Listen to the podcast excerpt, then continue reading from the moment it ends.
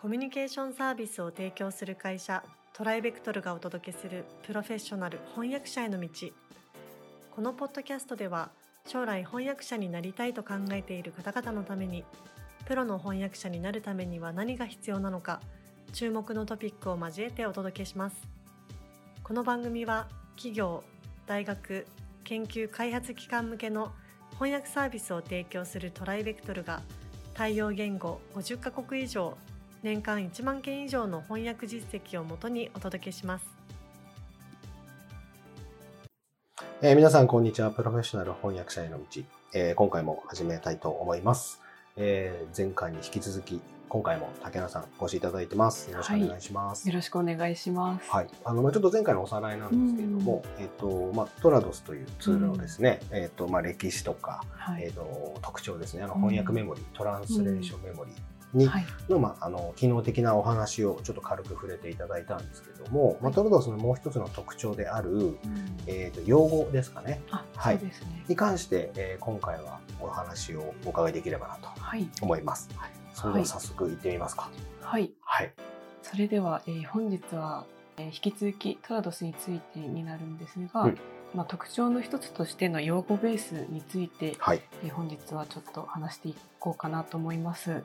お願いします。えー、はい、えー、用語ベースはですね、前回話した翻訳メモリーとはちょっと違いまして、うんうん、前回の翻訳メモリーはあの文単位での登録が必要になるんですけど、はい、こちらの用語ベースはあの単語単位のあの登録となります。なるほど。はい、なのでですね、まあ、例えば専門的な文章の場合だと、はい、まあ、本当たくさんの専門用語があるじゃないですか、うんはい、そうですね、例えば会社名だったり、製品名だとか、まあ、医療用語とか、まあ、業界の用語ですね。そうですね、はいはい、いろいろあるとは思うんですけど、こちらの用語とかをその用語ベースに登録することによって、うん、本当簡単にその統一を実現することができるんですね。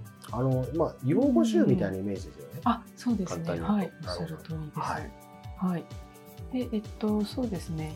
まあ、使い方としては翻訳メモリーとあの同様なんですけど、はい、まあ、自動であの検索をして、まあ、そのトラドス上で、まあ、候補がいくつか出てくるので、はい、その中で、まあ、一番合っている用語を選択するという形で、うん、あのまあ文章の用語の統一ですね。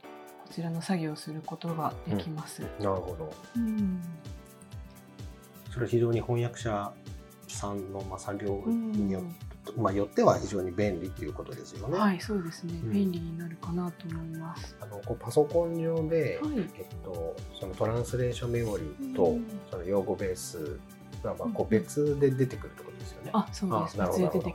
なるほど。はい。ありがとうございます。はい。あの実際まあまあとはいえですね、トラドス、はい、あの非常に便利なのはまあ、もちろん有名ですし、今のお話の通りだと思うんですけれども、まあ、全部が全部あの全てのドキュメントとかメディアで、えっとまあ、なんでしょうこう、ま、向いてるかどうかっていうところはまたちょっと別の話だと思うんですけど、そうですね。結構そのこういうドキュメントだといいよとか、なんかこうありますかね？そうですね。直訳的な訳文が好まれるあのドキュメントが向いてるのかなとは思いますね。なるほど。はい、なのでまあえーまあ、一番分かりやすい例えとなるとマニュアルとかになりますね。はい、なので、まあ、マーケティング系のドキュメントとなるとちょっと、うん、あの読みにくくなってしまうのかなっていうのはありますね。なるほど、はい、なんかこうあれですかこうなんだっけえっ、ー、と文脈がっていう話ですよね。そうですね。はい、はい。ブツブツこう切れちゃうみたいな感じ。そうです。うん。なるほど。まあじゃあできれば直訳的な文章が多いもので使った方がいいってことですね。はい、うん、なるほどなるほど。ありがとうございます。実際ですね、まあそういう特徴があるってよく分かったんですけど、はい、まあこれからそのプロになろうとされている方がたくさん聞いていらっしゃると思うんですが、そうですね。まあ使ってみたいと。はい。いう話になった時に、まあまあ買わないといけないじゃないですか。そうですね。はい。でこの辺で、まあ金額とか、なんかこう参考、まあどこで買うのかとかですね、あの、なんかこれ参考になるものってわかりますか、はい、そうですね。はい、あの、まあトラドスの中でも、フリーランス用とか、まあ、プロフェッショナル用、はい、まあ、いろんなスタイルがあるんですけど、はい、まあ、こちらによって、まあ、結構価格が違ってくるんですね。でえっとまあ、例えばその新しいフリーランス用ってなると、はい、だいたい8万9000円くらいはしますね。結構しますよね。結構するんです。結構しますね。はい。ただまあ去年と比べ去年はあの10万円くらいだったので少しお安くはなってます。つまり今の値段きょ今日の時点の2022年の9月の段階ではですね。段階でははい。少しお安くなって正確な金額はサイトを見てくださいということですね。トラドスさんの。おっしゃる通りです。はい。まあまあ結構しますよね。なるほど。はいそれフリーランス版はまあそのくらい、はい、そうですね。はいはい、えっ、ー、とプロフェッショナル版となると、はい、えー、これがまあ金額がかなりあの高くなるんですけど、はい、32万円ほどになりますね。それはあの翻訳会社とかが買う、そうですね。バージョンみたいな感じ。ですか。会社用になるかなと思います。あまあそうですよね。うん。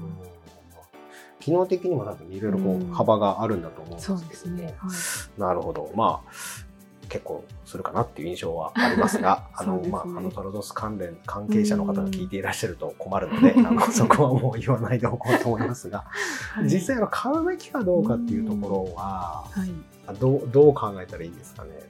そうですね。はい、まずまあ、先ほどの特徴についてもあのお話ししましたように、はい、まあ、翻訳メモリーだとか用語ベースがあることによって、うんうん、翻訳のあのニュアンスだったりとかの、はい、まあ、用語専門用語のあの統一ですね、はい、こちらの作業がかなりあの、まあ、簡単にはなるんですね、うん。うん、まあ、それによってその作業の時間もかなりあの短縮とかもできますし、うん、まあ、作業者的には便利なツールとはなってはいるんですけど、うん、まあ、ただこちらはその、はい、まあ、先ほどもあの説明したように向いてるドキュメントと向いてないドキュメントがありますので、はい、ちょっとまあ案件によって、まあ、その目的によってにはなってしまうのかなと思いますね。あれですかね例えばその、えっとまあ、翻訳者もいろんなジャンルがあるじゃないですか。うん、例えばその、えっと、IT をやりたいとか、うん、まあ、うちだと例えばアートをやりたいとか、うん、なんかそれによってもこう買うか買わないかって変わってきますかね、変わってくると思いますね。特にやっぱ IT 周りとかは結構皆さん使ってる印象が多いんですけど、そうですね。はい。そっちの方向って感じですかね。はい、私はそちらをお勧めします。なるほど、なるほど。はい。わかりました。ありがとうございます。まあ、はい、あの、まあ、ご自身のですね、方向性とか、えっと、まあ、翻訳したいものとか、まあ、いろいろあると思いますので、まあ、そういったものをちょっと検討、含めて検討して、まあ、いただいて、まあ、買うべきかどうかっていう、まあ、あのコストなのか投資なのかっていう発想もありますので、まあ、そのあたりは慎重に、えー、悩んしっかり悩んでですね、はい、決めていただければなと思います。はい。ありがとうございます。えー、では、まあ、トラドスに関してはです、ね、一旦、まあ、あの今日までここまでということにさせていただいて、はい、また次回は別のツールのお話をお伺いできればと思いますので、はい、はい、よろしくお願いします。はい、よろしくお願いします。それでは、えー、今回はここまでとさせていただきたいと思います。竹谷さん、ありがとうございました。ありがとうございました。現在、弊社ではアート翻訳者養成講座オンラインを発売中です。この講座ではプロのアート翻訳者になりたい方向けに e ラーニング形式でアート業界全般やアートビジネスアート翻訳のポイントアート翻訳の未来についてなど総合的に学習できる内容になっております。ご興味のある方はトライベクトルアートでご検索ください。今回のポッドキャストはいかがでしたでしょうか？弊社では翻訳者志望の方からのトライアルも受け付けております。